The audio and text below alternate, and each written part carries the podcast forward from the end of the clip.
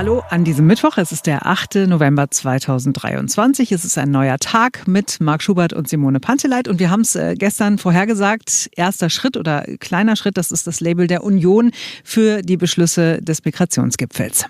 Die Union wird im Bundestag heute noch einmal in dieselbe Richtung argumentieren. Davon können wir ausgehen. Sie hat eine aktuelle Stunde beantragt. Heute Nachmittag wird sie sein. Der regierende Bürgermeister Kai Wegner hat auch ein Statement äh, abgegeben äh, gestern. Unser Reporter ist da gewesen. Wir hören mal kurz diese Passage. Ich bin tatsächlich zufrieden mit den Beschlüssen der Ministerpräsidentenkonferenz beim Bundeskanzler. Ähm, es sind erste wichtige Schritte. Also, ne, das war also der erste Schritt äh, die ersten wichtigen Schritte, um genau zu sein, ja, also wichtige Schritte. Was sind denn dann die zweiten und welche Schritte kommen dann? Wird er konkreter? Ich habe vorhin gesagt, es sind erste Schritte. Deswegen ist mir nochmal wichtig zu betonen, dass wir darauf gedrungen haben als Länder, dass wir Anfang Januar zu einer nächsten Runde zusammenkommen beim Bundeskanzler, dass wir erstens schauen, was schon umgesetzt wurde. Hilft gar nicht, wenn wir jetzt nicht irgendwas beschlossen haben. Es muss umgesetzt werden und zwar schnell umgesetzt werden. Wir brauchen schnelle Lösungen. Und auf der anderen Seite, welche weitere Schritte notwendig sind. Ähm, ich glaube auch, dass diese nationale Kraftanstrengung, die jetzt gestern gelungen ist zwischen dem Ministerpräsidenten und dem Bundeskanzler, dass diese jetzt auch im Deutschen Bundestag weitergehen muss. Ich würde mir da sehr wünschen und ich erwarte ehrlich gesagt auch, dass die Bundesregierung jetzt auch auf die CDU, CSU, auf die Opposition zugeht, dass wir eine einheitliche Linie fahren für klare Mehrheiten im Deutschen Bundestag, aber eben dann auch für klare Mehrheiten im Bundesrat, dass die Menschen spüren, die Politik hat verstanden und es ändert sich was. Ja, ähm, also hat er jetzt gesagt, was jetzt die nächsten Schritte sind? Also naja, so ein bisschen, ein bisschen auch nicht. Ja, äh, also wer böse ist, würde sagen, das war heiße Luft. Und ich würde sagen, weil ich ja nicht böse bin, hat sich äh, sehr äh, diplomatisch ausgedrückt. Aber die Frage ist ja, wird er irgendwann konkreter?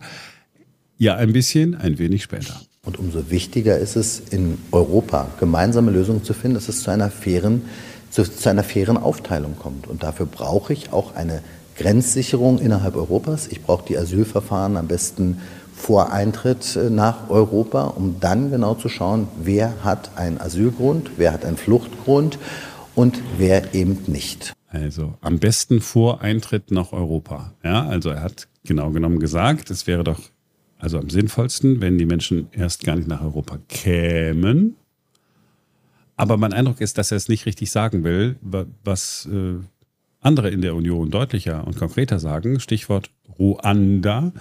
Wegner lässt ganz offensichtlich anderen den Vortritt. Entweder hat man, ähm, entweder hat man es so vereinbart, gesagt, du, pass mal auf, äh, X, Y und Z halten sich mal zurück. Wir schicken jemand anderen vor, denn der will noch mal was werden, möglicherweise sogar Kanzlerkandidat der Union. Und Friedrich Merz hat dann gesagt, oh mein Gott, ja, dann äh, machen wir es halt so. Oder ähm, Wegner ist, steht gar nicht so dahinter und äh, glaubt, dass dieses ganze Ruanda-Ding so, so richtig nicht äh, funktionieren wird. Also, der Mann für das Ruanda-Ding bei der CDU ist Hendrik Wüst, Ministerpräsident in Nordrhein-Westfalen. Und hier ist er im Heute-Journal befragt von Marietta Slomka.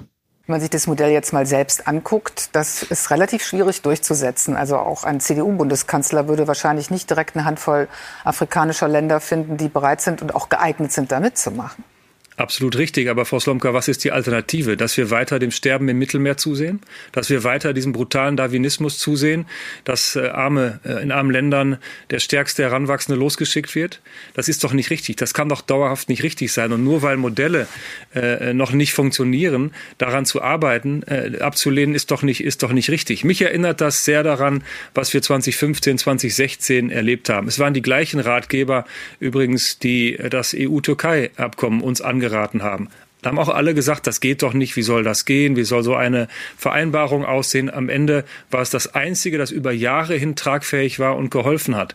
Nein, das ist nichts, was über Nacht hilft. Nein, das ist nicht einfach. Es ist auch nicht garantiert, dass das gelingt. Aber die Alternative ist, dem Sterben im Mittelmeer zuzusehen und alles so laufen zu lassen. Aber wenn Sie selbst sagen, das ist jetzt nichts für eine Lösung für morgen und solche Dinge brauchen auch, auch Verhandlungen und, und Zeit und das ist schwierig, warum ist denn dann Herr Merz so negativ gewesen heute und so offenkundig frustriert?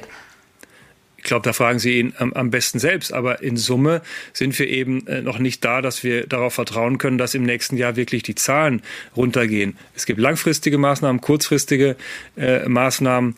Eins aber ist völlig klar. Unsere Infrastruktur, was Flucht und Asyl angeht, ist völlig überlastet. Die Kommunen sind überlastet. Sie haben oft äh, auch im Heute-Journal Berichte von Landräten, Bürgermeistern, Oberbürgermeistern, die Ihnen äh, das ja auch berichten.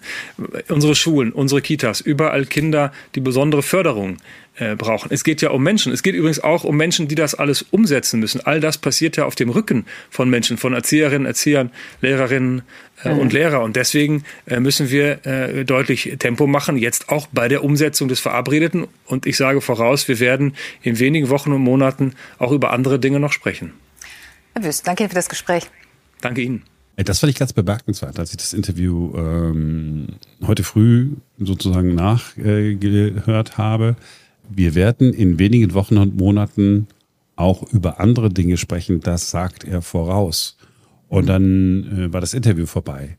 Meine Lieblingsfrage wäre jetzt gewesen, äh, Welche äh, ja, was meinen Sie da äh, konkret? Ja. Wir können mal in der Staatskanzlei in Nordrhein-Westfalen anrufen. Ich glaube, wir werden noch keine konkrete Antwort bekommen. Man kann, mhm. äh, wir, wir, könnten jetzt äh, spekulieren ähm, was er denn dann da meint. Ich, ob, keine Ahnung, Änderung des Grundrechts auf Asyl oder sowas, möglicherweise. Ist das etwas, was er gemeint hat? Aber was ich vor allen Dingen daraus lese, die Union will das Thema nicht begraben.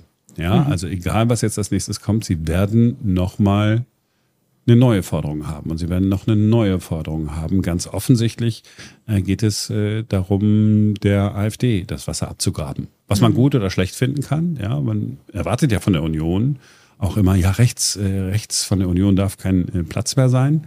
Möglicherweise ist das jetzt genau die Strategie, die man sich zurechtgelegt hat. Mhm. Und Friedrich Merz hat ja gesagt, ja, also jetzt aus seiner Sicht braucht es jetzt keinen Deutschlandpakt mehr, weil das reicht ihm alles irgendwie nicht, das geht ihm irgendwie nicht schnell genug. Also die wollen ein bisschen auf die Pauke hauen. Das ist zumindest das Einzige, äh, was ich äh, glaube, heute früh äh, sicher zu wissen. Ausgehört zu haben. Ja, genau. ähm, und jetzt müssen wir aufhören mit Spekulationen. Jetzt kommen wir zu handfesten äh, Dingen, die wirklich unmittelbaren Einfluss auf das Leben aller Menschen haben können. Genau. Wir machen euer Leben besser. Wenn ihr zu den Menschen äh, gehört, die dazu neigen, Dinge zu verlegen, zu verlieren, ja, wie zum Beispiel euer Portemonnaie, dann ist das jetzt wirklich der allergeilste Lifehack aller Zeiten. Habe ich gestern gerade gelesen ähm, von einer Studie aus Schottland. Da hat ein Psychologe rausfinden wollen, ob der Inhalt von Brieftaschen ausschlaggebend dafür ist, ob der Finder die Geldbörse zu seinem Besitzer zurückbringt.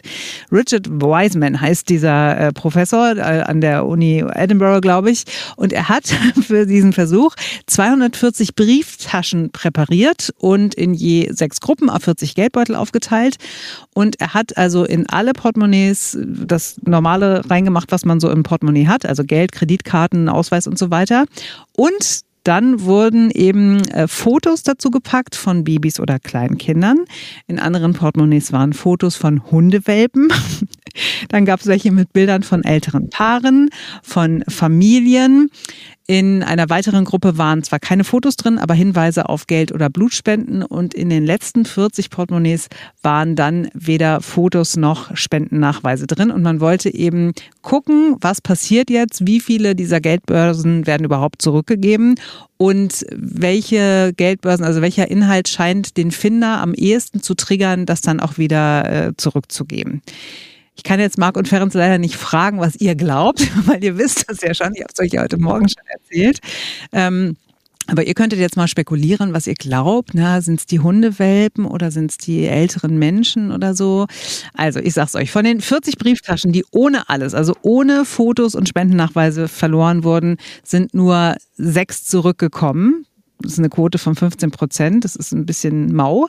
Äh, von den Brieftaschen mit den Spendennachweisen haben auch nur acht den Weg zurückgefunden, woraus der Professor dann geschlossen hat, dass soziales Engagement offensichtlich nicht ebenfalls äh, zu sozialem Verhalten anregt. Also es ist nicht so, dass ich denke, so, oh, da ist ein guter Mensch, der sein Portemonnaie verloren hat, dann werde ich dem auch mal was Gutes tun. Ähm, also festhalten kann man, alle Portemonnaies, ähm, in denen Fotos drin waren, sind deutlich häufiger abgegeben worden und Spitzenreiter waren da mit Abstand, Trommelwirbel. Die Portemonnaies, die mit Fotos von Babys und Kleinkindern präpariert worden waren. Von den 40 Geldbörsen sind tatsächlich 35 wieder aufgetaucht, also 88 Prozent. Und der Psychologe hat es so erklärt, dass ähm, Babys und Kleinkinder bei Menschen ein fürsorgliches Gefühl auslösen. Das Verantwortungsbewusstsein beim Finder wird geweckt. Oder ist ein, ein junges Paar wahrscheinlich mit kleinem Kind, die brauchen dringend Geld und deswegen äh, veranlasst das dann den Finder, die Geldbörse zurückzugeben. Also, wir lernen draus. Kätchenschema funktioniert immer. Katzen funktionieren nur im Internet. ja, genau. Und unbedingt Bilder von Kindern ins Portemonnaie packen, ob man jetzt selber welche hat oder nicht.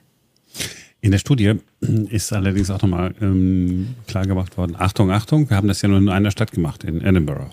Hm. Ähm, und jetzt kann es sein, also dass der Schotter an sich ein Familienmensch ist. Also schottische Clans, Familien und so weiter. Und dass deswegen sozusagen da Kinder besser funktionieren. Wohingegen man möglicherweise in einer Stadt wie Berlin, sagen wir mal so, in Prenzlauer Berg, ja, glaube ich, hast du, da hat jeder irgendwie Verständnis, weil jeder hat ja so ein, nicht Blach, ein Kind, hat ja dort ein Kind, das mhm. wohlerzogen und freundlich mir niemals auf die Nerven geht. Und dann könnte man sagen, okay, vielleicht hat man da eine höhere Wahrscheinlichkeit. Ach, guck mal, das sind auch arme Eltern, so wie wir. Also ja, reich mit dem SUV fahren wir ja durch die Weltgeschichte. Ähm, und möglicherweise in einem anderen äh, Bezirk, also keine Ahnung, was nehmen wir jetzt mal? Muss ich wieder Neukölln? Neukölln, Wedding. Ja. Da sind die Hundewelpen, oder? Das wolltest du doch sagen. Ja, möglicherweise. Wobei Palästina, oder eine Palästina-Flagge. Ja, in Wobei Neukölln hast du eine hohe Wahrscheinlichkeit, dass du, wenn du eine Palästina-Flagge.